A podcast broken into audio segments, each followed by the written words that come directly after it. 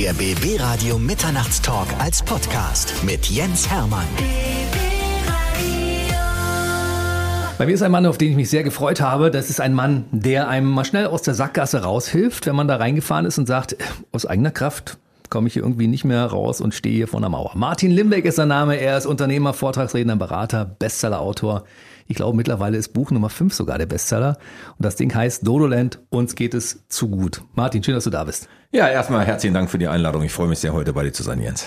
Bis jetzt alles korrekt, was ich erzählt habe? Alles, alles mega. Ja, ist der fünfte Bestseller tatsächlich. Ja, ich freue mich sehr darüber, äh, dass so viele Menschen das, was ich tue, gerne lesen und äh, natürlich auch in Seminaren sich anschauen. Und jetzt habe ich ja mein erstes gesellschaftspolitisches Buch geschrieben, wie du richtigerweise gesagt hast, Sololand, uns geht zu gut, weil wir alle wieder mehr leisten müssen. Und auch da innerhalb von zehn Tagen Spiegel Bestsellerliste ist natürlich, äh, ja, da freust du dich wie so ein kleiner Junge, wie, wie Stützräder weg. Ne? Logisch. Und warum das so ist, das werden wir natürlich ein bisschen später erläutern. Aber erstmal möchten wir natürlich die Limbeck-Story erfahren, weil ich finde, deine Lebensgeschichte, weil du bist ja ein Selfmade-Mann, könnte ja von vornherein auch verfilmt werden, oder? Das ist überhaupt kein Problem. Ja, ich glaube, das siehst du selber natürlich nicht, nicht so hoch angehängt, wie es manche Leute tun. Ich war ja vor kurzem auch genau mit diesem Thema selbstbestimmtes Leben, hieß es, äh, auch im TV, da ging es um persönliche äh, Geschichten von Menschen und meine war halt eben tatsächlich die vom Selfmade-Millionär. In der Tat, ich bin in einer Bergmannsfamilie groß geworden. Mein Vater hat unter Tage noch Schweißer gelernt, meine Mutter hat Kinokarten abgerissen und hat im Bäcker hinter der Theke verkauft, Teilzeit. Ich habe zwei Geschwister, die älter sind und für mich war irgendwie früh klar, dieser Campingplatz, auf dem ich groß geworden bin, und ich liebe heute noch campen, aber als Jugendlicher war das zu klein, da musste ich raus in die Welt und und ja, und, und, und ich bin so ein Spätentwickler. Ich hatte also auch bis zu meinem 17. Lebensjahr keine Idee, was ich machen sollte. Ich habe aber das Glück gehabt, sage ich. Ich nehme das wirklich Glück, weil was ist schon Glück? Das sind ja Momente, das sind Erlebnisse, das sind Sachen. Ne? Ich habe das Glück gehabt, immer gute Menschen kennenzulernen, die mir manchmal einen Advice gegeben haben, also eine Idee geliefert haben, die gut waren. So, dass meine Referendarin, da bin ich heute noch dankbar, Iris Weber, mittlerweile auch, glaube ich, als Lehrerin schon äh, einige Jahre in Rente.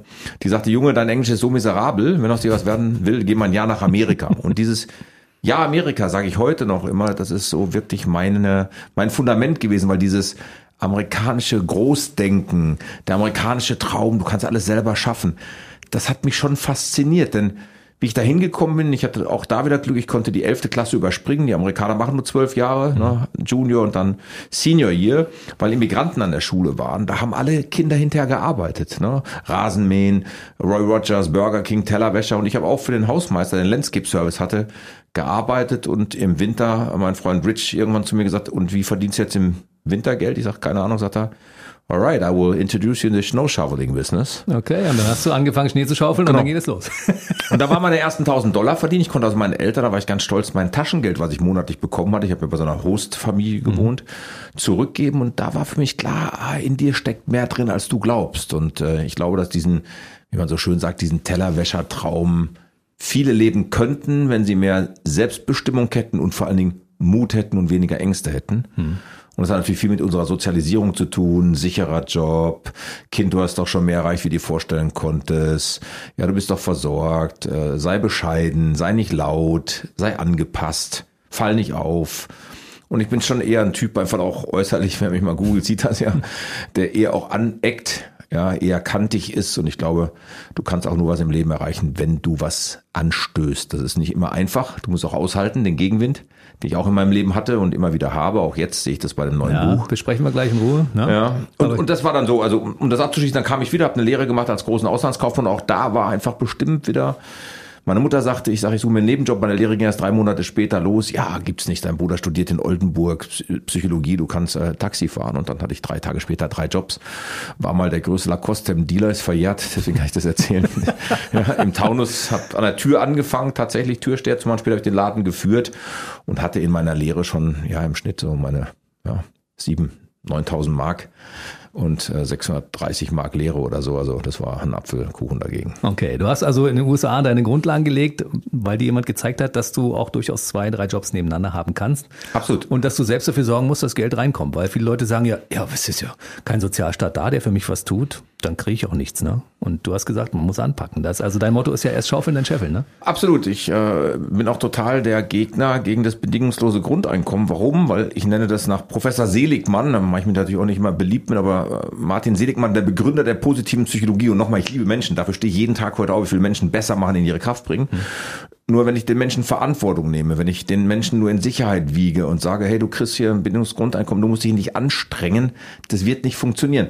Mir hat gerade noch im Seminar eine Dame erzählt, die war bei mir äh, jetzt wieder im, im, im, im Training, die Coach ist eine Unternehmerfrau, also äh, sie führt das Unternehmen vom Vater mit dem Bruder zusammen. Die haben tatsächlich in der 16. Klasse 16. Ja, Klasse? Der, also im 16, also mit 16-Jährigen in der Klasse, also so. 10. Klasse, mhm, genau. 11. Klasse, haben gefragt, was haltet ihr davon, wenn ihr später alle einen Job habt, ohne Leistungsdruck und dasselbe verdient? 85 Prozent aller Kinder haben gesagt, super. Hm. Das wäre so wie du gehst hier zu Hertha und äh, keiner schießt Tore, Punkteverteilung oder zu Union, ja, mhm. und oder zum ne, äh, Eishockey oder so. Also ich glaube, wir brauchen Wettbewerb im positiven Sinne. Der muss Definitiv. ja nicht krankhaft oder ja. negativ sein. Nee, Wettbewerb ist wichtig, ganz wichtig. Du bist in einer behüteten Familie aufgewachsen. Ja, du warst ja das Nesthäkchen damals auf eurem Campingplatz Absolut. sozusagen. Und Absolut. dann kamst du in die USA und hast auf einmal wurdest mit dem Gegenteil konfrontiert.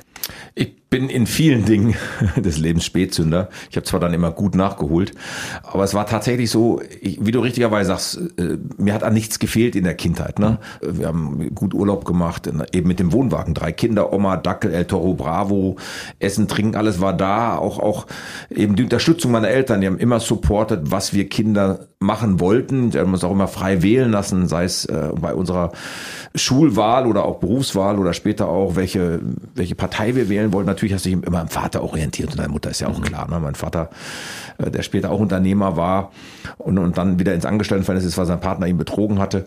Aber ich, ich, ich hatte keine Vorstellung und, und ich habe mich dann für Amerika entschieden und wusste gar nicht, was ich da machte, weil auf einmal wurde mir so auf der Gangway klar, oh Mann, so ein Jahr von Mama und Papa weg, das ist ganz schön lang. Und ich kriegte mhm. meine erste emotionale Inkontinenz, wie ich es liebevoll nenne. Mhm. Und kam dann tatsächlich in eine Familie, das war dann so ein Schock.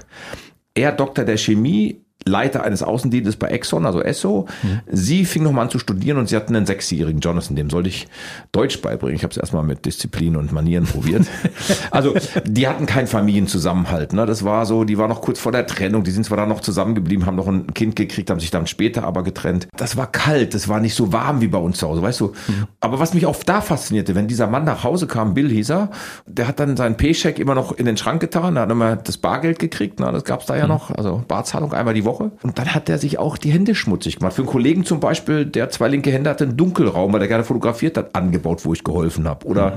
sie hatten in Upstate New York eine kleine Farm, wo wir am Wochenende hin sind. Also dieses mehr leisten, das habe ich schon sehr stark in Amerika mitgenommen, dass du dann eben einer, die auch irgendwie mehr leisten kannst. Mhm. Ich glaube, wir müssen die ganzen jungen Leute heutzutage nach Amerika schicken, damit sie genau sowas lernen, weil wo kommt die Motivation her? Wenn sie zu Hause in Hotelmama wohnen und da alles kriegen, von vorne bis hinten behütet werden, Essen, warm, Taschengeld, woher soll die Motivation kommen, dass sie sagen, ich bewege mich jetzt mal irgendwo hin, damit es auch in eine richtige Richtung geht für mich? Ich sage das immer wieder gerne, das meine ich wirklich liebevoll, aber alle Kinder sollten irgendwann äh, zwangsadoptiert werden für ein Jahr irgendwo hin.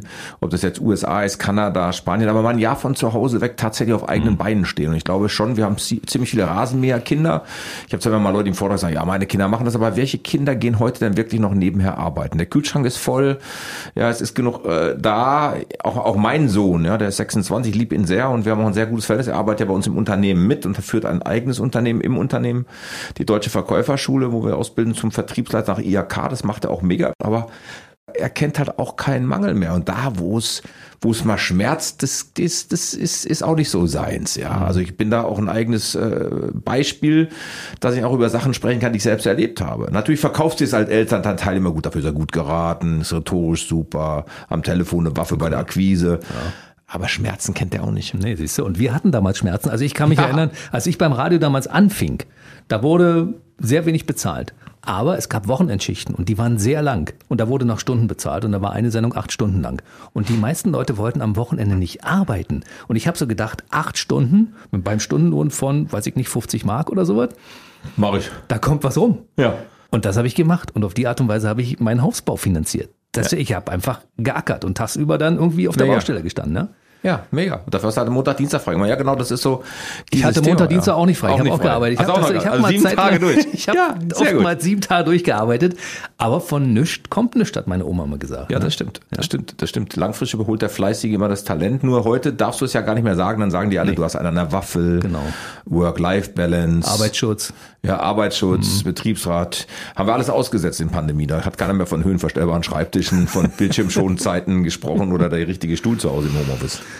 Mann, Mann, Mann. Wir kommen zurück auf die Martin Limbeck-Story. Du hast damals Kopierer verkauft und Ja. warst innerhalb von kürzester Zeit einer der Top-Verkäufer. Ne? Weil wer verkaufen kann, kann verkaufen, oder?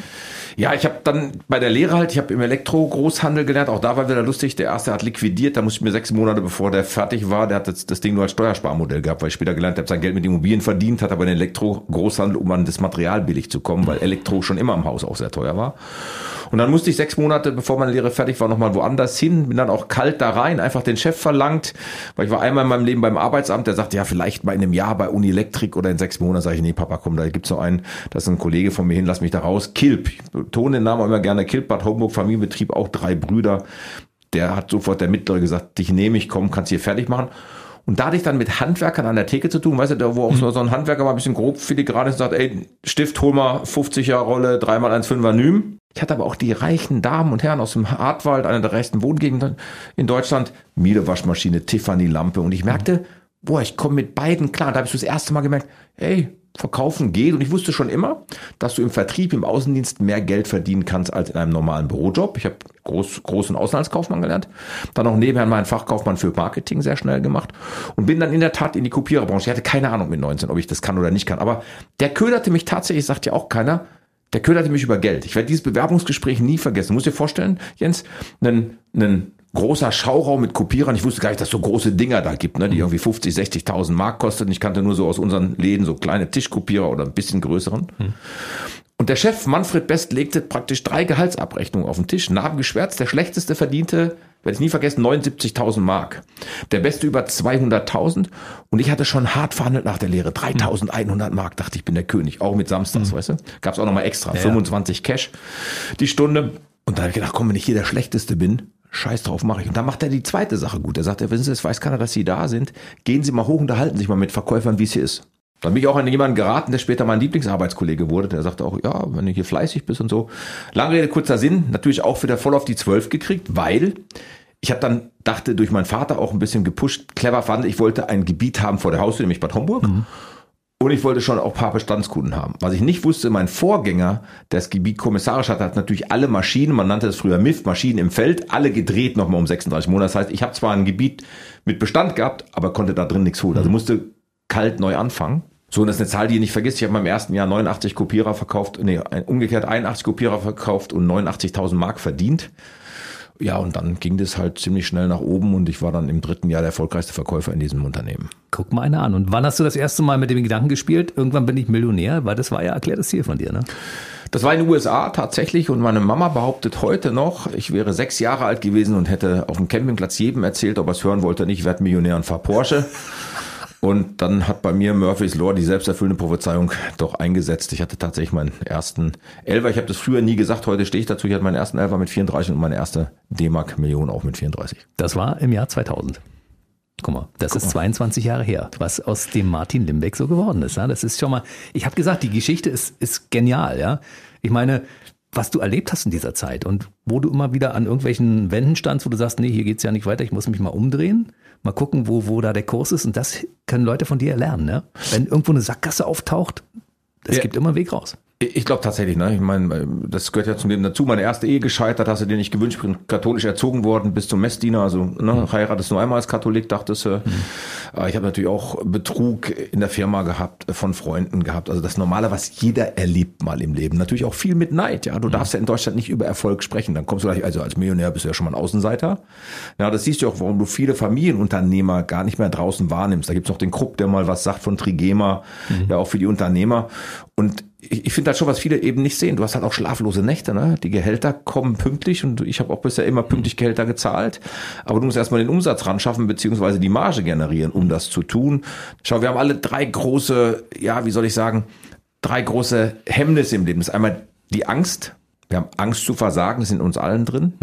Ja, wir haben Angst eben dann zu springen, ja, und was auszuprobieren. Dann, wenn wir eben versagen, die Angst des Umfeldes, wie die dann über uns sprechen. Guck mal hier, der Versager, der hat Pleite gemacht. In Amerika ist so, du machst zwei Pleiten, sagen die, jetzt weiß er endlich, wie es geht, beim dritten Mal wird es funktionieren, weil jetzt hast du Erfahrung. In Deutschland bist du ein Außenseiter, ne, da, guck mal, der war privat insolvent.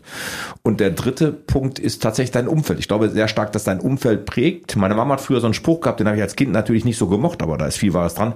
Sag mir, mit wem du gehst und ich sag dir, wer du bist. Und das Umfeld beeinflusst natürlich auch. Und das merkst du als Unternehmer und als Erfolgreicher auch in meiner Branche, der eben immer im Mittelpunkt steht und das eben seit jetzt 20 Jahren erfolgreich mit, wie du eben gesagt hast, fünf Bestsellern. Keiner hat so viele Bücher verkauft wie ich mit nicht gekauft, hat er schon in Deutschland im Sales-Bereich, ja. Manche kommen über die Erstauflage nicht raus. Äh, Dodoland ist entschieden am 22.05.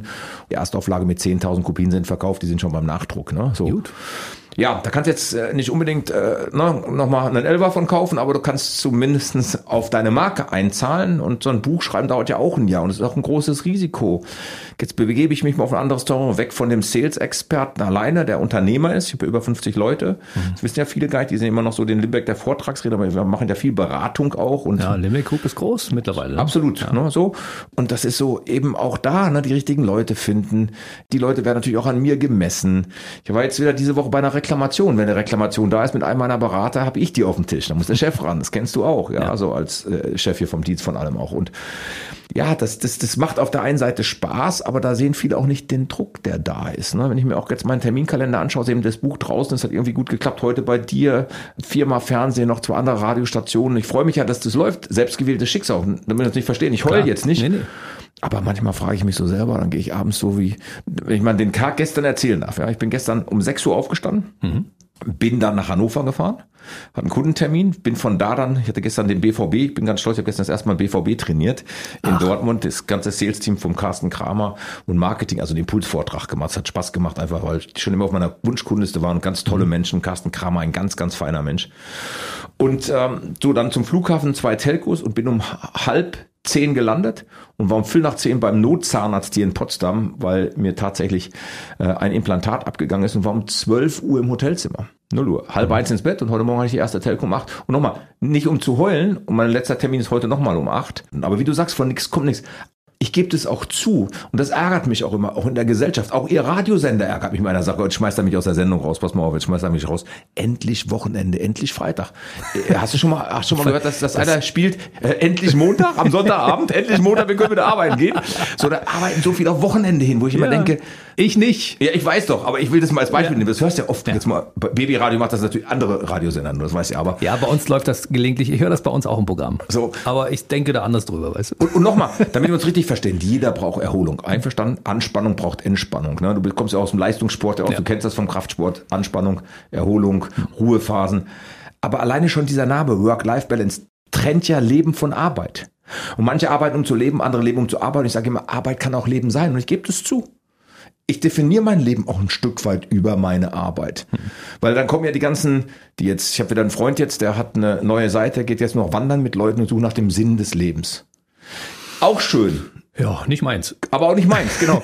weil, weil so, ne, so irgendwie muss einer auch die Party noch finanzieren. Und wenn du mal siehst, wir haben in den letzten zehn Jahren eine Staatsverschuldung um 70 Prozent gesteigert. Um 70 Prozent, wir sind bei 1,7 Billionen. Und irgendeiner muss die Party jemals haben. Das machen halt nicht so viele. Ich habe vor kurzem mit Politikern diskutieren dürfen, habe ich erstmal gemerkt, wie weit die von unserem Leben weg sind. Ja, weißt du, dieses 9-Euro-Ticket, was sollen die Leute auf dem Land machen in Brandenburg? Das bringt gar nichts. Ja, oder 30 Cent jetzt die, die, den, den Spritpreis senken. Das ist so weit weg. Das ist wie, wie im letzten Jahr, oder was vorletztes Jahr? Vorletztes Jahr war es ja, ne? Mit der Mehrwertsteuersenkung. Da sagt mein Steuerberater, Vorletzte. das hat mehr Arbeit gekostet, Systemumstellungen, Kassen, den Einzelnen, als dass es irgendwem gebracht hat ein Tropfen auf den heißen Stein. Und dafür kämpfe ich eben zu sagen, pass mal auch, auch Leistung muss sich lohnen. Also mir ist auch ganz wichtig, ne, also ich will auch, dass Menschen für gute Leistung, guten Lohn bekommen. Also die Dodos, von denen ich ja in meinem Buch spreche, die gibt's auch bei Unternehmern. Besprechen wir gleich. Ne? Also die, die gibt's auch da, das ist mir nochmal ganz wichtig. Und ich sage auch nicht, dass jemand per se ein Dodo ist, sondern er hat ein Dodo-Verhalten. Lass mich zwei Sachen kurz Klar. einfügen. Punkt eins. Die Moderatoren, die sagen bald Wochenende, sprechen eine größere Gruppe an, nämlich die, die sich aufs Wochenende freuen, ist tatsächlich die größere Gruppe, muss man so sagen. Deshalb ist das aus meiner Sicht auch legitim, dass die das verwenden. Ich verwende Klar. es nicht. So, das zweite ist, in unserem Fall ist es so, wir haben unser Hobby zum Beruf gemacht und uns fällt so ein Arbeitstag, so wie du den hast und so wie ich ihn habe, nicht so schwer wie anderen Menschen, die permanent den Stein den Berg hochrollen müssen. Ne? Absolut. Weil wir machen das ja, weil wir es machen wollen. Absolut. Ja, und das ist auch, glaube ich, wichtig. Aber wenn wir jetzt zu deinem Buch zurückkommen, die Dodos, ist ja ein ausgestorbener Vogel. Vielleicht muss das von weg mal erklären, damit die Leute auch ein Bild dazu haben und sagen, warum heißt das Buch Dodoland, uns geht's zu gut? Ja, also relativ einfach. Wir haben nach einem, nach einem Namen gesucht, Dodoland, und das passt halt irgendwie. Wir sind irgendwann auf diesen Vogel gestoßen. Ja, dieser Mauritius gelebt, war auch ein Saurier der konnte nicht fliegen, der hat vergorene Beeren den ganzen Tag gefressen, also der war eigentlich immer besoffen.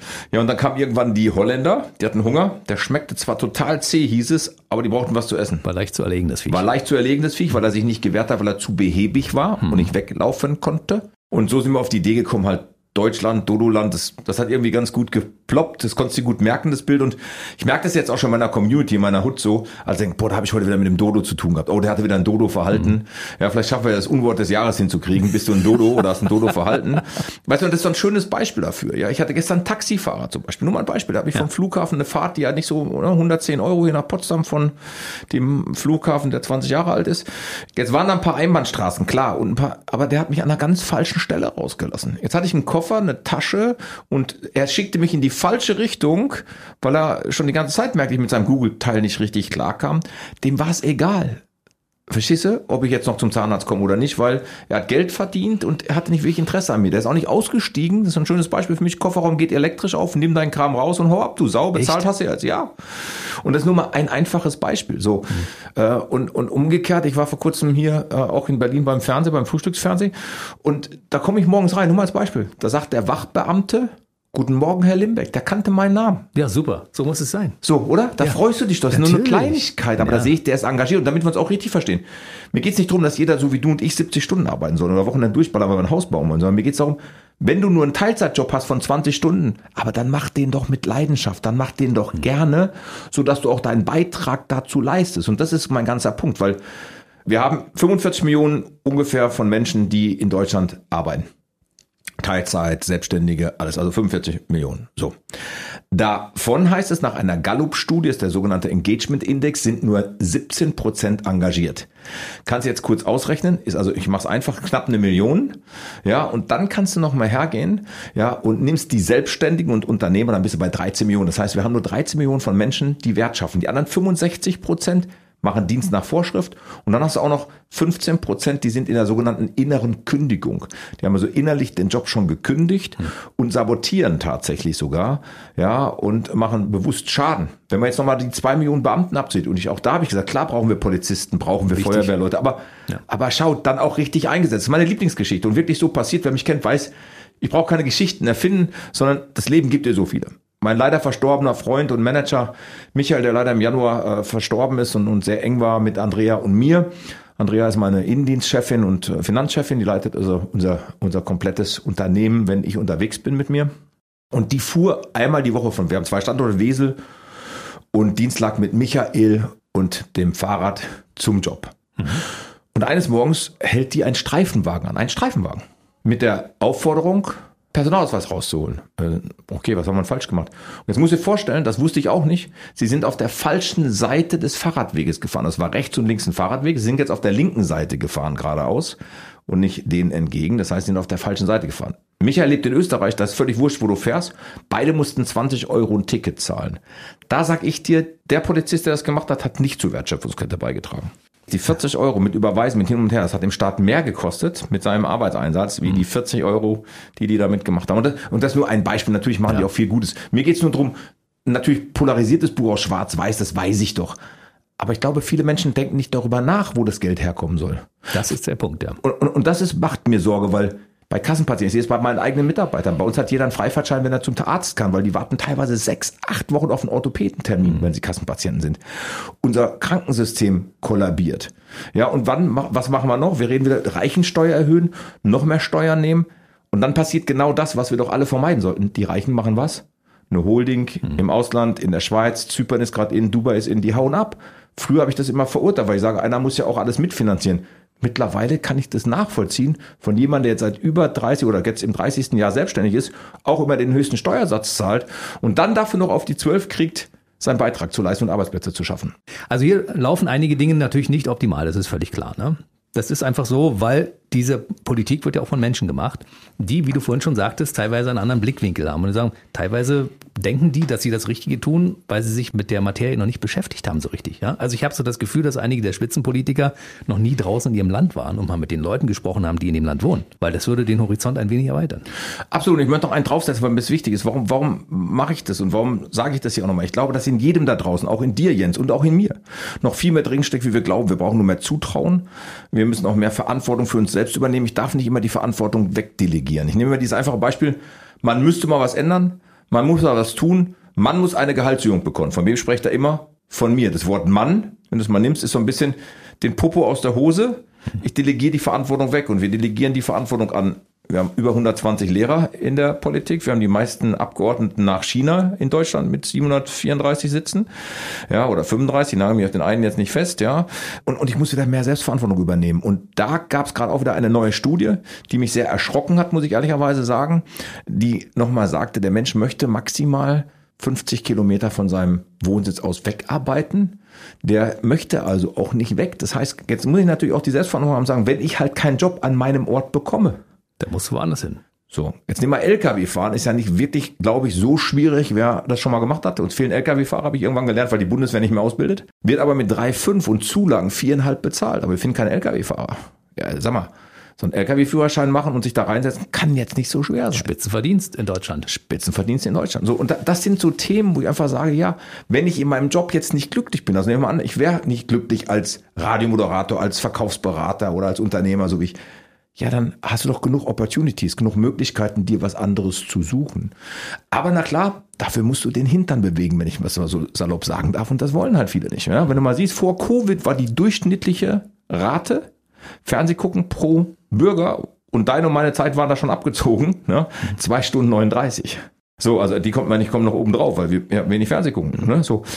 Und das hat in Covid zugenommen. Wir haben 30 Prozent mehr Alkoholabhängige bekommen. Und ich war vor kurzem mit einer sehr bekannten Psychologin zusammen, eben in dieser TV-Runde, die mir sehr gut gefallen hat. Und die hat nochmal deutlich gesagt, nachweislich, wir haben in Deutschland jeder viert Deutsches übergewichtig. Und ein schönes Beispiel für den Dodo.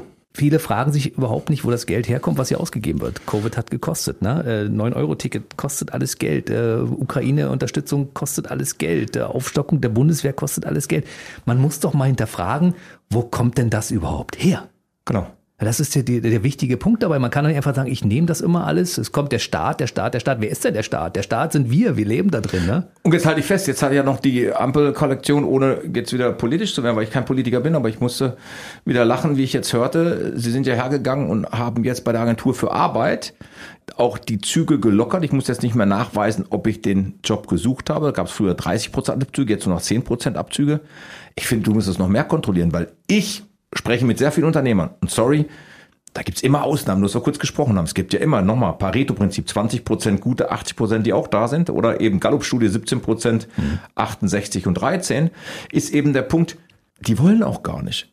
Die sind nur da gewesen wegen Alibi, kurz zeigen, damit sie einen Stempel gekriegt haben und dann weiter die Bezüge zu beziehen und teilweise mit Wohngeld, mit allem drum und dran, was die Familie zusammenbringt. Sagen wir manche, lohnt sich mehr, das zu machen, als natürlich dann und jetzt bin ich wieder beim Unternehmer, der einen schlechten Arbeitslohn zahlt. Klar, hm. kann ich von Mindestlohn allein wahrscheinlich nicht leben. Ist ja logisch. Wenn ich heute in einer Stadt wie Berlin lebe oder geh mal nach München. Hm. Und, und das meine ich eben auch. Also die Dodos gibt's ja auch auf Unternehmerseite. Äh, letztens Schlagzeile, Handwerkskammerpräsident sagt, bis, äh, bis 2027 gehen 125.000 Betriebe, Handwerksbetriebe in den Altersruhestand. Die Nachfolger suchen. Die kriegen deswegen teilweise keinen Nachfolger, weil der Inhaber oder die Inhaberin einen zu hohen Anspruch an das Geld hat. Er bewertet sein Unternehmen höher, wie es wert ist. Da könnte ich einen schönen Rentenvertrag machen und die Mitarbeiter beteiligen. Da gibt es ja heute viele Möglichkeiten. Umgekehrt muss ich aber dann auch so als Meister vielleicht oder Geselligen sagen, komm, übernehme ich Verantwortung, will ich machen. Der Alte, wie man so schön sagt im Handwerk, der hilft mir vielleicht noch auf das Pferd und begleitet mich auch noch, den kann ich noch mal fragen. Also da gibt es ja auf beiden Seiten was zu tun. Nur dieses Warten, dass immer andere was für uns tun, das wird irgendwann kollabieren. Irgendwann wird das System zusammenbrechen. Deshalb war es Zeit für so ein Buch und zwischendurch auch mal die Leute aufzurütteln. Ich bin ja seit vielen Jahren Unterstützer des Handwerks in Berlin-Brandenburg. Ja, das heißt, ich zum Beispiel bei der Tischlerinnung, wenn die etwas machen, bin ich da, moderiere das Ganze. Mega. Weil ich finde, dass Handwerk unbedingt Nachwuchs braucht, ja. Und das, es gibt dort in der Tischlerinnung und so ganz tolle junge Leute, die sich engagieren, aber es ist leider nur ein ganz kleiner Teil. Der, der größere Teil von denen sagt, auch ja, ich habe gern um 15 Uhr Feierabend, wenn ich um 10 anfange und äh, dann gehe ich lieber mal ein Käffchen trinken irgendwo. Ja, und das ist ja auch, das haben wir auch getrieben, also auch in vielen Unternehmen. Ich habe das auch bei vielen Kunden von mir, die sagen, ja, ohne Masterstudium nehmen wir gar keinen mehr. Also wir haben auch, wir haben einfach das Handwerk auch schlecht gemacht, muss man ganz klar sagen. Wir haben uns verlernt, die Hände dreckig zu machen, dieses erst schaufeln, dann scheffeln, was du vorhin auch von mir zitiert ja, hast. Schlimm. Und das ist schlimm, ganz genau. Ich würde heute, wenn ich was entscheiden könnte und dürfte an der Stelle, ich würde immer, deswegen bin ich ein Freund des dualen Studiums, wenn überhaupt studieren, müssen die ein Praxisjahr machen, bevor sie studieren mhm. können oder in dem Studium Praxisjahr machen, damit sie auch die andere Seite sehen. Tatsächlich gibt es äh, eine, eine statistische Untersuchung, eine Studie dahinter. Immer wo gemerkt, du bist jetzt Handwerker, du machst einen Meister irgendwann und dann wurde mal ausgerechnet, du hast einen akademischen Titel gemacht. Das heißt, du hast natürlich in den ersten Jahren als Handwerker mehr Geld verdient als der Akademiker. Mhm. Der Akademiker ist dann mit Anfang, Mitte 30 fertig, je nachdem, wann er angefangen hat. Dann verdient er mehr tut der Handwerker sich aber qualifizieren zum Gesellen, zum Meister, kam raus, dass bis die in Rente gehen, haben beides gleiche verdient. Nur der Handwerker hat vorher schon zehn Jahre halt ein anderes Leben, mhm. weil in der Studienzeit hat ja derjenige dann meistens nicht ganz so viel. Das sei dann wieder wie äh, Mama und Papa sponsoren.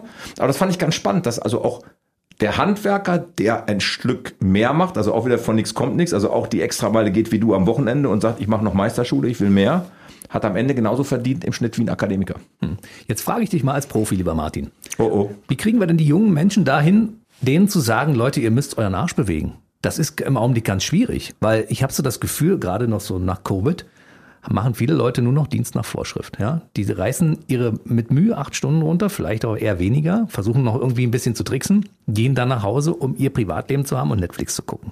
Das kann doch nicht die Erfüllung des Lebens sein. Außerdem bringt uns das nicht weiter.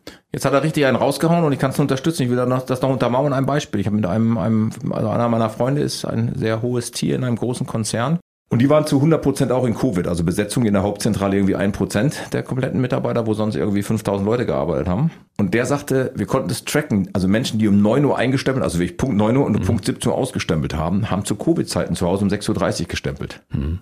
Spannend, oder? Ja. Und dann haben sie den Führungskräften gesagt, komm, wir machen das erste Meeting um 6.35 Uhr, weil die Leute fangen ja um 6.30 Uhr an zu arbeiten. Kannst dir ja vorstellen, was da los war. Also tatsächlich, die gibt es. Ich will auch nicht sagen, dass das die Masse ist, aber ich glaube, dass die breite Masse, nochmal wie der Engagement Index da zeigt, diese 68 Prozent Dienst nach Vorschrift machen, die sollen sich darüber Gedanken machen, dass sie in eine Abhängigkeit geraten. Was ist denn, wenn der Staat insolvent ist? Was ist denn, wenn die Rente nicht mehr so kommt? Wir haben ja gerade genau. wieder Rentenerhöhung gehabt. Ja. So, sie hinterlassen die Schulden ihren Kindern. Und ich glaube, wir sind auch Vorbild für unsere Kinder. Und ich glaube, das muss ich auch zu Hause vorleben. Ich kann ja schlecht erwarten, wenn ich nichts mache als Elternteil, dass meine Kinder in die Puschen kommen. Also wir brauchen wieder andere Vorbilder, ist der erste Punkt, für den ich plädiere. Zweitens, wir brauchen viel schlankere Behördensysteme.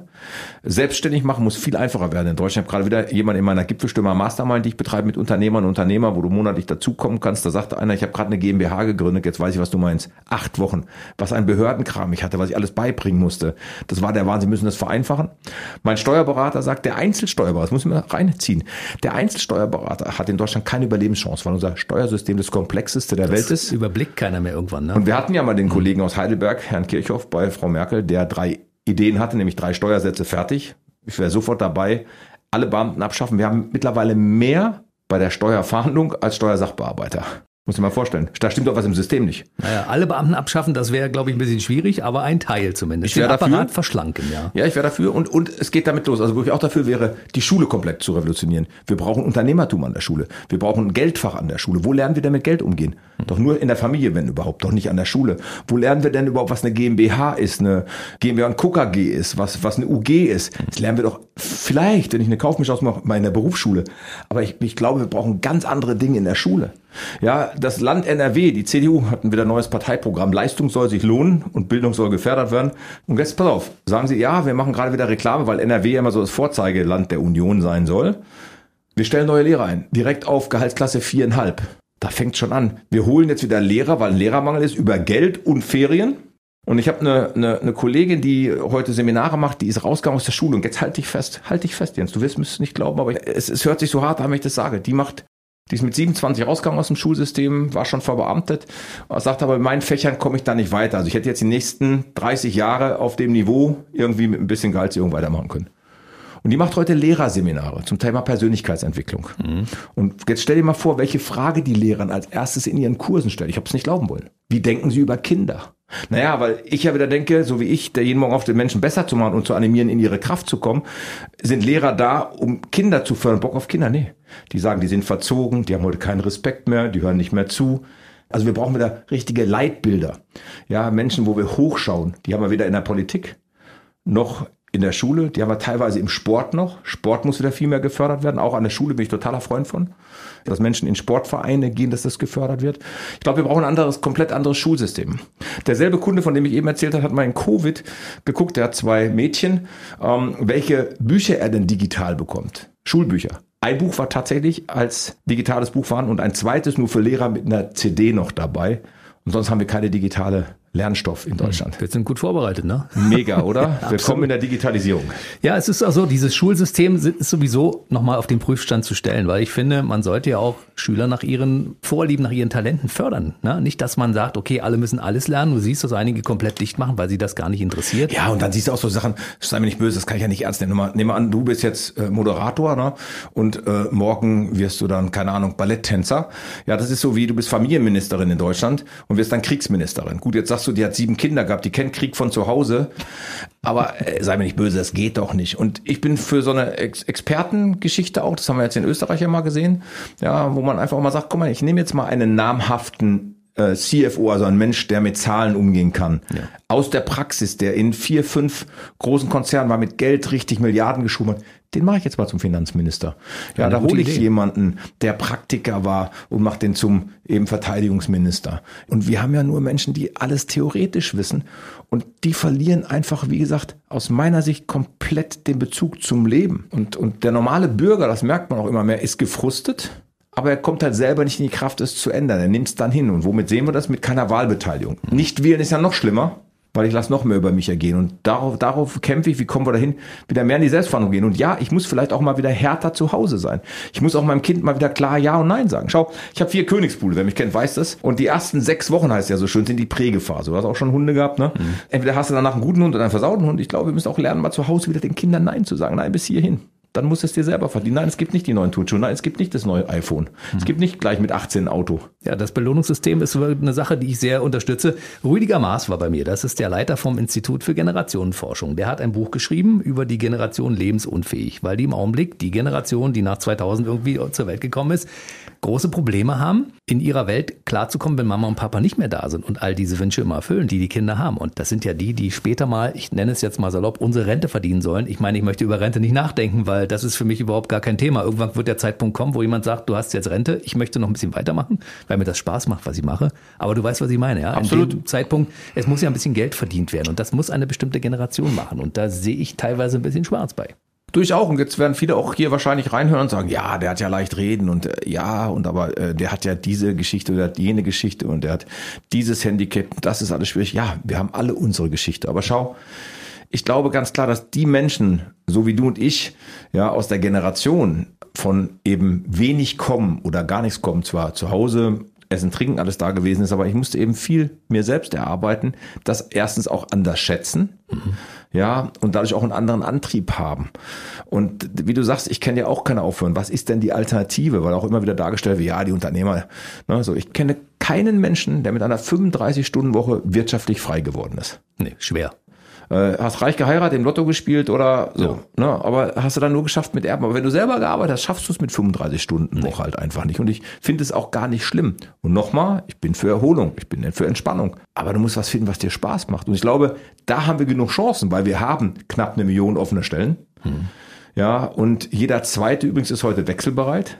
Sollte man auch als Unternehmer mal drüber nachdenken, warum jeder zweite Mitarbeiter wechselbereit ist nach der letzten Gallup-Studie. Ja, weil die Rahmenbedingungen auch nicht stimmen. Aber wir haben vergessen, erst zu leisten, bevor wir fordern. Wenn ich manchmal junge Menschen im Bewerbungsgespräch habe, ja, die, die fordern ja schon einfach nur, weil sie sind.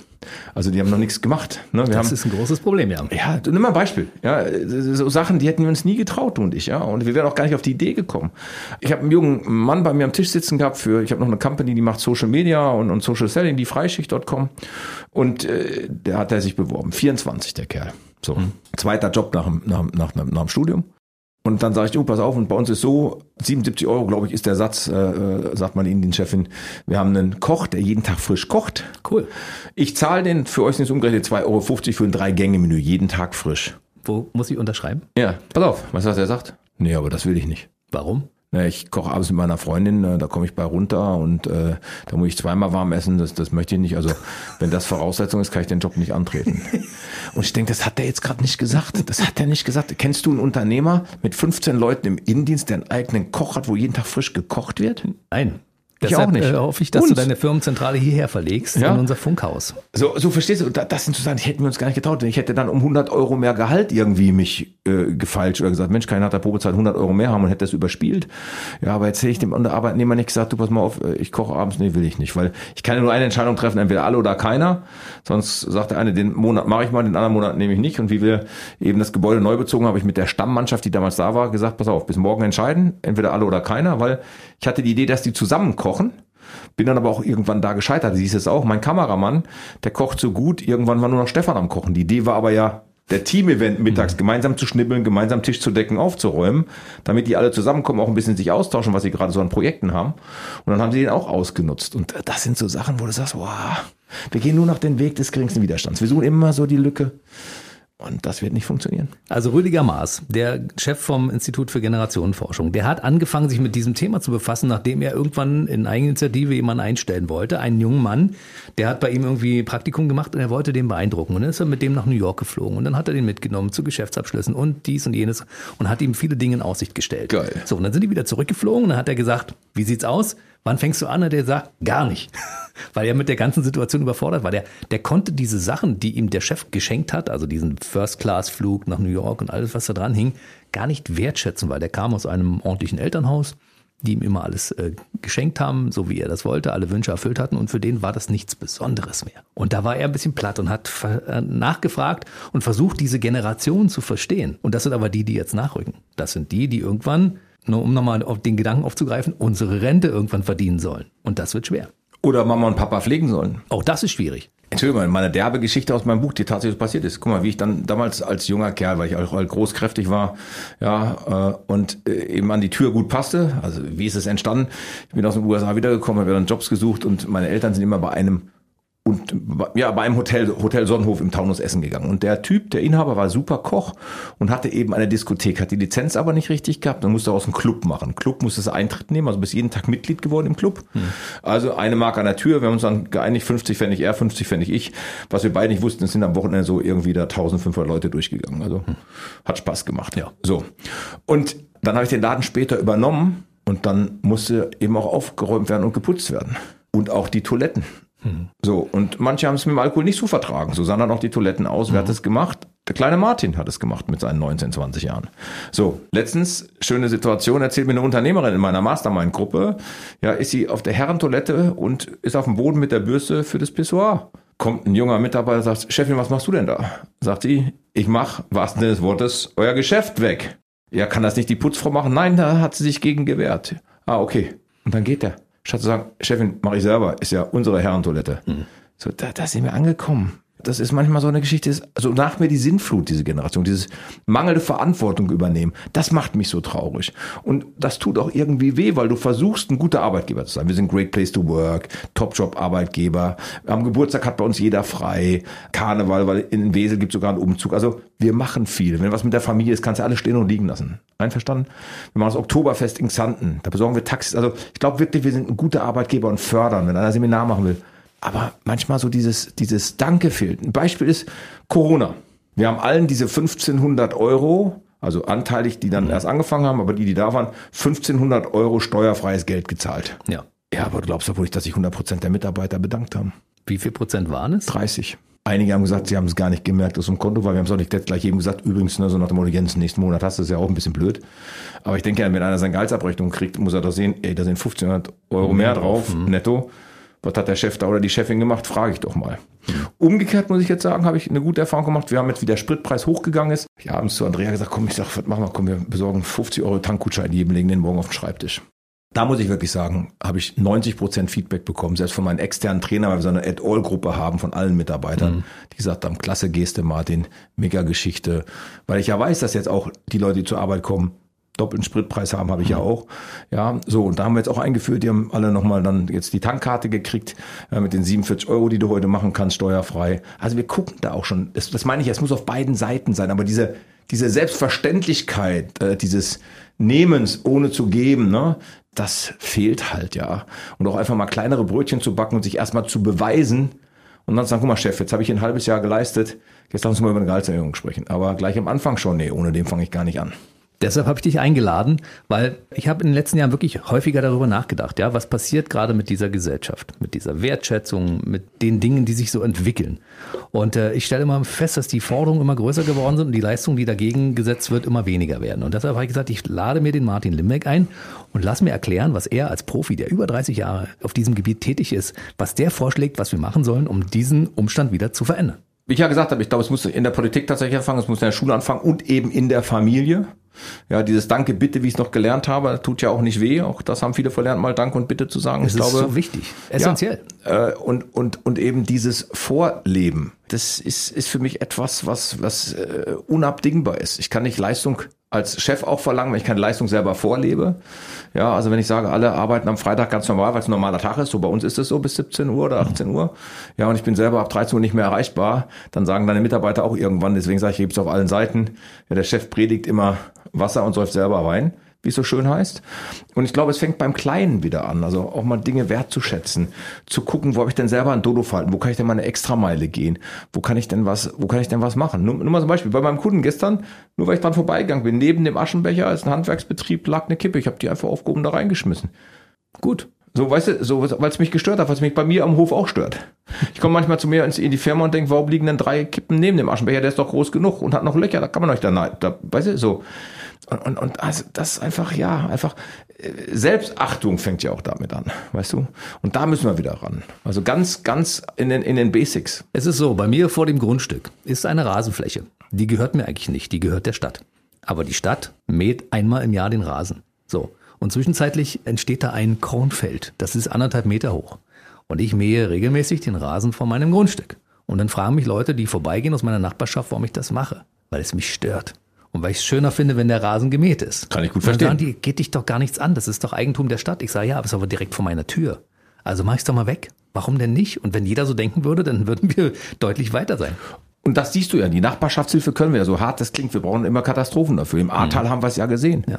Ich kenne Leute, die haben wirklich Urlaub genommen von viel weiter her und mit ihrer ganzen Company darunter gefahren, um zwei, drei Tage zu helfen. Mein Steuerbüro hat zugemacht. Ja, ein anderer Unternehmer aus der Gipfelstürmergruppe auch, der ist mit zehn Leuten darunter und hat zwei Tage geholfen. Mega, wir können das ja.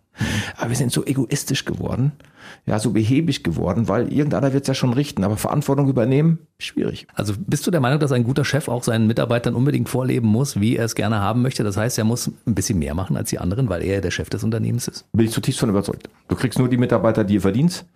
Ja, und deine Mitarbeiter äh, messen sich immer daran, das heißt heute so schön, ich kann das Wort zwar nicht mehr hören, aber eben authentisch sein und die Amerikaner nennen es so schön walk your talk, also lebst du das, was du sagst und ich glaube, das ist total wichtig.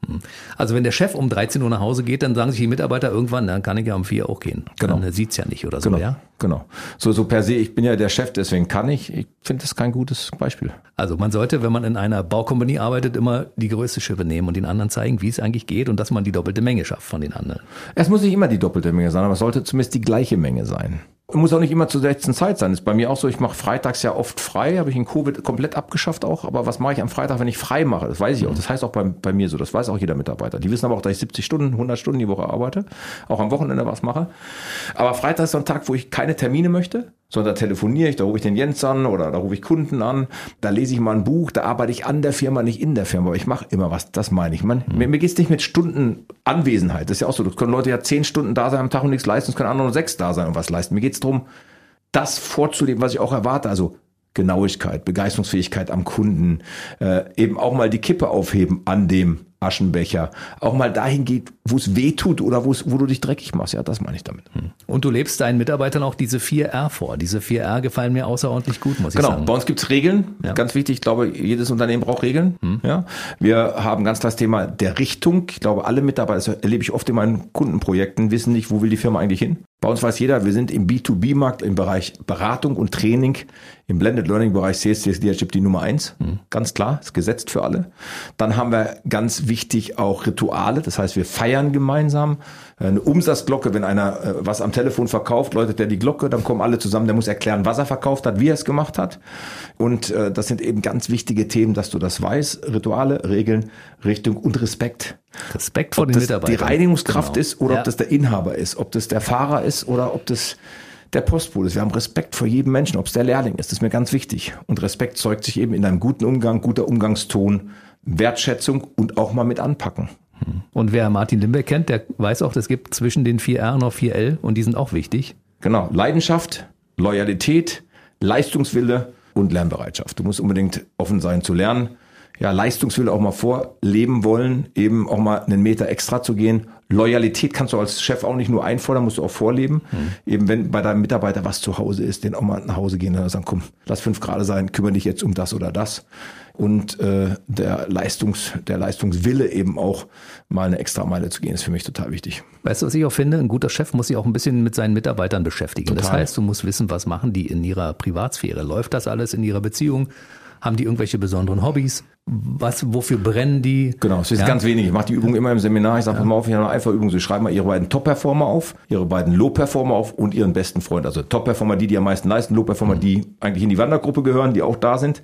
Also ihre Leistungsverweigerer. Und dann gehen sie noch her und schreiben ihren besten Freund und beste Freund auf. Und dann sage ich, und sie schreiben nur das auf, was sie wirklich wissen, nicht anlügen sich selber gerade. Dann sage ich Geburtsdatum von allen, dann sage ich Familienstand und wenn verheiratet, wie heißt die Frau oder der Mann, wie viele Kinder, wie heißen die Kinder, Lieblingshobby, Lieblingsreiseziel, Lieblingsessen und warum kommt er jeden Morgen zu Baby Radio? Warum macht er hier mit? Oder warum kommt er zu dem Backup? Dann sitzen die schon da.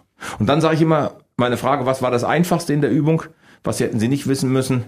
Geburtsdatum kommt in Ihrem Kalender, wenn Sie eine gute Assistentin haben oder einen guten mhm. Assistenten genau, haben. das muss man sich nicht merken, steht im Kalender. Steht im Kalender, poppt auf, eine Woche vorher oder einen Tag vorher. So, aber wenn ich nicht weiß, ob der zu Hause gerade in der Scheidung lebt, ein krankes Kind hat, einer von der Schule geflogen ist, was der an Hobbys hat, wenn ich weiß, der ist halt Radfahrer, dann schenke ich dem mal einen Radguide für den Urlaub oder ich weiß, der geht selten.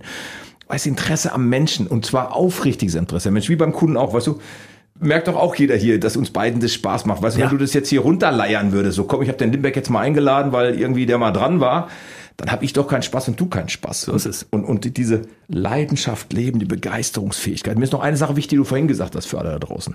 Es gibt viele in meiner Branche, so ganz Motivationskünstler, die sagen, ja, hast du ein Hobby zum Beruf gemacht, hast du nicht einen Tag im Leben gearbeitet. Das, was der Jens hier macht, ist hochprofessionell und harte Arbeit. Bei mir genauso. Das ist kein Hobby. Aber, aber Arbeit auch. darf Spaß ja, machen. Es, macht so, Spaß, es darf genau. leicht sein. Und ja. das ist das.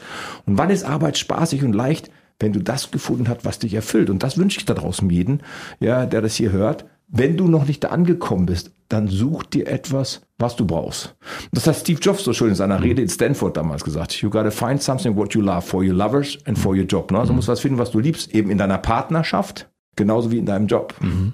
Und, und das ist ein ganz wichtiger Faktor. Und wenn du es noch nicht gefunden hast, es ist völlig egal, wie alt du bist. Ob du 70 bist, ob du 48 bist. Ich hatte das große Glück, weil er ja hier bei euch in Berlin lebt. Thomas Gottschalk war im letzten Jahr mal bei mir in zwei Clubhausräumen, dieser App, wo mhm. du ja. Interviews ja machen konntest. Und äh, finde sein Profil total geil. Ich, ihr seid mit mir groß geworden, steht als Titel nur da drin. Thomas ja. Gottschalk, ihr seid mit mir groß geworden. Und der sagte, ich weiß gar nicht, wie alt er jetzt ist, der müsste auch irgendwie, ne? 70? Ende, ja, ich glaube, der ja. hat schon die sieben davor. Sagt er, ihr habt ja vielleicht mitbekommen, was der Gala und so, was mit Thea und mir passiert ist. Und ich habe jetzt eine Freundin, ne? Und da siehst du, egal wie alt du bist, du kannst dich immer verändern. Ja, super. Fand ich mega. Ja, und das ist so. Also wenn du jetzt noch nicht ein erfülltes Leben hast, wenn du selber noch so ein Dodo bist, in Anführungsstrichen, und merkst, irgendwie gehe ich dabei vor dir, dann setz dir Ziele, dann trau dir mehr zu, dann such dir ein Umfeld, was dich unterstützt und gib Gas. Jetzt hast du diese ganzen Zahlen alle analysiert. Und das mhm. ist das, was mir ein bisschen Kopfzerbrechen bereitet. Wenn man sich das mal anschaut, wo Deutschland irgendwann mal stand, wo wir jetzt stehen mittlerweile, wie viel Geld wir für teilweise unnütze Dinge ausgeben und wenn das so weitergeht, dann sind wir irgendwann als Staat pleite. Und Deutschland als Wirtschaftsmacht in Anführungszeichen war ja immer so ein Ding, wo man, wenn Deutschland irgendwann pleite geht, habe ich früher gedacht, dann ist sowieso, dann ist die, Welt, die Welt unter. Ja, absolut, die, absolut. Und das hat sich aber mittlerweile so ein bisschen verändert, weil ich denke, wir geben hier Geld aus für jeden Scheiß, um diesen Sozialstaat hier am Leben zu erhalten. Sozialstaat ist eine gute Sache, muss absolut, ich dazu sagen. absolut, ich bin auch dafür. Aber äh, man, ich glaube, man, da, da müsste mal wieder jemand ein bisschen System reinbringen und gucken, genau. was Kassensturz, wie viel Geld haben genau. wir denn überhaupt, wie viel können wir überhaupt ausgeben, was können genau. wir uns überhaupt genau. leisten, oder? Und das ist ein schönes Vorlage, was du sagst, das ist ja oft so bei einer Restrukturierung, wie es so schön in Unternehmen heißt, oder leider auch, wenn der Insolvenz ist, kommt der Insolvenzverwalter und guckt, was er retten kann. Und ich glaube, mhm. wir sind auch dabei, wir brauchen mal andere Menschen, andere Berater in der Politik und auch im Bundestag aus der Wirtschaft, die helfen, dieses Land zu renovieren. Und zwar nicht große Konzernchefs alleine, sondern auch eben den Mittelstand, Familienunternehmer. Wir haben über drei Millionen Familienunternehmen in Deutschland, äh, wo eben in Generationen gearbeitet wird, die tolle Unternehmen aufgebaut haben. Und das ist praktisch unser Motor, das ist unser, mhm. unser ne, Wohlstandsmotor. Auf die sollten wir mehr hören, die sollten wir mehr mit einbinden. Und äh, da appelliere ich auch immer. Äh, deswegen möchte ich ein bisschen auch für die stehen. Die machen so viel für dieses Land. Ich gebe dir nur ein Beispiel. Ich war gestern bei diesem, nur mal das Beispiel ist mir ganz wichtig, das ist ein Dachdecker. Ich sag das mal, ja. Mhm. Ganz feine Menschen, ganz bescheiden. Tut, die haben ein Projekt, wo die eine Lehrerin eingestellt haben eine feste Lehrerin für ihre kompletten Lehrlinge. Plus sie geben ohne Berechnung an der Schule, gehen zu der Schule und sagen, wenn ihr Kinder habt, die wirklich wollen und förderungsfähig seid, können die zu uns kommen, nennt sich, man nennt das Tragwerk, finde ich ganz witzig als Dachdecker-Tragwerk, mhm. und geben auf ihre Kosten Nachhilfe, um der, Gesell der Gesellschaft was beizutragen. Wie cool ist das denn? Das ist super. Und das hängen die jetzt nicht groß an die Tür und sagen, ja, wir hier tun so. Die machen es einfach. Und das ist ein Familienunternehmen. Mhm. Und das finde ich mega. Solche Menschen beeindrucken mich. Was da kriege ich eine Gänsehaut, wenn ich darüber spreche, weil mhm. die haben eben Interesse daran. Und davon brauchen wir mehr. Mhm. Und das muss auch mal in der Politik ankommen und die müssen eben auch unterstützt werden, solche Menschen. Ich frage mich manchmal, wie es sein kann, dass irgendwelche Firmen, irgendwelche wichtigen Führungspersönlichkeiten einstellen, die den Laden dann voll gegen die Wand fahren, die einfach Geld verbrennen in der Zeit, in der sie die Chefposition haben und danach kriegen sie eine fette Abfindung und gehen ins nächste Unternehmen, wo sie dasselbe Ding normal abziehen. Ich frage mich, was da nicht stimmt. Das habe ich auch in meinem Buch geschrieben. Ich bin totaler Gegner gegen Abfindung, weil ich einfach sage, du hast ja immer Arbeitslohn bekommen. Ich bin genauso dagegen, habe ich auch geschrieben. Ja, das habe ich irgendwann gelernt von meinem Steuerberater oder Rechtsanwalt, der sagte, also wenn du Weihnachtsgeld gezahlt hast, was für mich eine Gratifikation für das gelaufene Jahr ist, weil er gut gearbeitet hat, aber und der kündigt bis zum März, kann ich zurückfordern. Ich käme nie auf die Idee. Weil wenn ich mich entschieden habe, dem Weihnachtsgeld zu zahlen, hat er das Geld ja bekommen für das Jahr, was er geleistet hat. Hm. So und umgekehrt bin ich beide. Wie kann das sein? Das äh, gab mal einen großen Skandal hier bei einem großen Pharmaunternehmen bei euch in Berlin. Da hat tatsächlich der äh, CEO des Unternehmens in zehn Jahren ja einige hundert Millionen gekostet und der Mann ist noch mit einer riesen Abfindung gegangen. Das darf doch nicht sein. Wenn jemand gut arbeitet, dann darfst du ihm gerne eine Erfolgsprämie gerne. zahlen. Das gerne. ist in Ordnung. Dann gerne. hat er das verdient. Aber wenn der einen Laden gegen die Wand fährt, ihm anschließend noch eine Abfindung mitzugeben, das finde ich einfach. Ich finde es auch blöd, dass derjenige, der die Abfindung dann noch nimmt, weißt du? Ich meine, dabei nicht mal ein schlechtes Gewissen zu haben. Aber also da gibt es auch gute Beispiele. Du weißt ja, ich bin Fußballer. Erstens ja, ja freue ich mich ja sehr, wenn der Europapokalsieger gerade geworden. Ich war live dabei. Oh, das ja, war mega. Das war ein Lebenshighlight auch. Eintracht, Eintracht Frankfurt. Eintracht Frankfurt, mein Verein. Mhm. So und Pass auf, wir haben ja leider einen Trainer verloren, den ich auch sehr schätzte. Der hat ja in Gladbach jetzt, der Adi Hütter, muss man auch mal sagen, auf Geld verzichtet. Das hast du ganz selten. Der hat gesagt, okay, komm, wir einigen uns hier, die wollen nicht mehr, mehr um drei Jahresvertrag. Die haben ja bei uns an uns auch, ich glaube, siebeneinhalb Millionen bezahlt oder fünf Millionen an die Eintracht, um den zu bekommen. Und er hat auf Geld verzichtet. Hat auch selbst der Präsident gesagt, hat er so auch noch nicht erlebt. Eine tolle Geste, weil einfach es nicht gepasst hat. Das mhm. sind Menschen mit Charakter. Mhm. Weil machen wir uns nicht vor, ab einer gewissen Millionenhöhe und wir alle wissen, dass Geld dein Leben am Ende vom Glücklichsein nicht ändert. Es ist ein Hygienefaktor. Ich sage immer, wer sagt, Geld ist nicht wichtig, wenn nie zu Geld kommen. Geld ist wichtig und ist auch eine Art Energie, wie ich finde. Der Punkt ist aber der, wenn du dem Mammon dein Leben lang nachläufst, dann hast du auch nichts davon. Ne? So, und, und das ist ein schönes Beispiel. Also es gibt ja beidseitig. Und äh, von daher denke ich, äh, das ist, ist, ja, wir brauchen einfach da eine Renovierung. Martin, ich hoffe, dass du in den nächsten Jahren noch deine Energie nutzt, um den Mund aufzumachen und den Leuten genau das zu sagen. Also es muss hier was passieren. Ja? Absolut. Und es muss hier auch etwas ändern. Und das ist ja auch das Buch, deswegen habe ich das Buch geschrieben, es ist eine Streitschrift. Es wacht, äh, manche sagen, oh, das ist aber sehr einseitig, sehr schwarz und weiß. Ja, aber doch nur, wenn es schwarz-weiß ist, liest einer. Wenn es grau geschrieben wäre, ja, könnt ihr mal mit euren Kindern ein bisschen, dann liest doch keiner. Und mhm. genau das wollte ich erreichen. Und wenn ich dadurch eine Diskussion anrege in der Gesellschaft und vielleicht, ich sage jetzt mal so ein kleines Zahnrädchen im gesamten Werk war, dann sage ich, hat es sich doch gelohnt für mich. Absolut. Und ich finde auch, dass man Leute einsetzen sollte nach ihren Fähigkeiten. Wenn jemand gut ist in einem Job, dann Absolut. sollte er diesen Job machen. Und wenn er in einem Job nicht gut ist, dann sollte er ihn nicht machen. Und das völlig egal von der Ausbildung her. Das ist mir auch ja. nochmal ganz wichtig. Ne? Ob der genau. jetzt keine Ausbildung hat, ob der studiert, völlig wurscht. Es gibt Quereinsteiger, die haben ein riesiges Talent. Mega. Ja, absolut. Es gibt tolle Menschen, die auf dem zweiten Bildungsweg erst durchgestartet sind oder Spätzünder. Ich habe mich jetzt erst mit einem Unternehmer unterhalten, der ist jetzt 38, der sagt, du Martin, ich komme zwar aus einer Unternehmerfamilie, aber ich habe echt die ersten Jahre verpennt. Ich habe erst so mit 32 richtig realisiert und jetzt gebe ich seitdem sechs Jahren Gas. Gut, späte Erkenntnis, obwohl ja. so spät ist es ja nicht. Es ist ein Drittel des Lebens erst rum, da ist noch ein bisschen Luft nach oben. Bisschen genau. Luft nach oben. So, Martin, die letzten Worte des heutigen Tages gehören dir. Was möchtest du gern der Menschheit, die uns jetzt hier zuhört, nochmal mitgeben? Ja, schau, was du wirklich willst und schau, was du auch nicht mehr willst. Mach mal eine Liste von Dingen, die du nicht mehr willst in deinem Leben und von Dingen, die du willst. Und dann schau noch mal, wie du dir größere Bilder machen kannst. Weil wenn ich jetzt zu euch sage, denk mal nicht an eine lila Kuh, was machst du? Mhm, denk mal bitte dran. nicht an Baby Radio, was machst du? Du denkst an Baby Radio. So, mach dir große Bilder, mach dir wieder eine Collage, schreib dir deine Wünsche, deine Träume auf und dann geh stückweise. Und das ist ganz wichtig. Ich war vor kurzem im Talk, da sagt jemand, es muss realistisch sein. Eben nicht. Schreib total unrealistisch auf. Denn wenn ich realistisch gewesen wäre, kann ich euch verraten, ich wäre nie so weit gekommen, wie ich heute gekommen bin. Ich habe auch nie geglaubt, dass ich so viel erreiche, wie ich mal erreicht habe. Ja, äh, Jens hat es ja gesagt, deswegen muss ich nicht sagen, aber fünf Bestseller. Ich war Legastheniker in der Schule, nur dass wir kurz gesprochen haben. Ich habe mehr in meinem Leben erreicht, wie ich mir vorstellen konnte. Aber jetzt kann ich mir mehr vorstellen, weil ich mir jetzt größere Bilder mache. Und, und das ist für mich so ein, so, ein, so ein wichtiger Punkt, ihr Lieben. Schreibt euch auf, baut wieder eine Collage, setzt euch Ziele, konkret messbar und zeitlich begrenzt und kommt ins Handeln und übernehmt die Verantwortung für euer eigenes Leben. Es liegt nur an dir. Es gab einen alten Spruch, mag vielleicht für manche jetzt so ein Kalenderzitat sein, aber ich finde den immer noch gut. Wenn du eine helfende Hand suchst, findest du sie immer am unteren Ende deines Armes. Ja, schöner Schlusssatz. Ich möchte noch mitgeben, dass Martin Limbeck natürlich in den sozialen Kanälen zu finden ist, völlig klar, bei Facebook, bei Instagram. Auf YouTube gibt es diverse Dinge. Man kann auch so deine Vortragsreden zum Beispiel aufsehen. Und, Absolut. Ja, also da sind, ist viel, viel drin. Wenn ihr sagt, ihr braucht jetzt neben diesem Gespräch, was ihr gerade gehört habt, noch ein bisschen Antrieb, dann schaut euch in den Socials um. Da findet ihr auf jeden Fall noch jede Menge Zeug. Und Dodolent, uns geht's zu gut. Da sind noch weitere Denkanstöße drin. Und wer dann noch nicht genug hat, der kann auch mit dir irgendwie in Kontakt treten. Absolut. Einfach www.martinlimbeck.de oder limbeckgroup.com. Ja, wir sind jeden Tag unterwegs, um Menschen zu unterstützen. Martin, ich freue mich, dass du da warst. Hey, mega. Vielen Dank. Hat Spaß gemacht, wie immer mit dir. Bis zum nächsten Bestseller. Jo, gerne. Der BB Radio Mitternachtstalk. Jede Nacht ab 0 Uhr. Und jeden Freitag der neueste Podcast.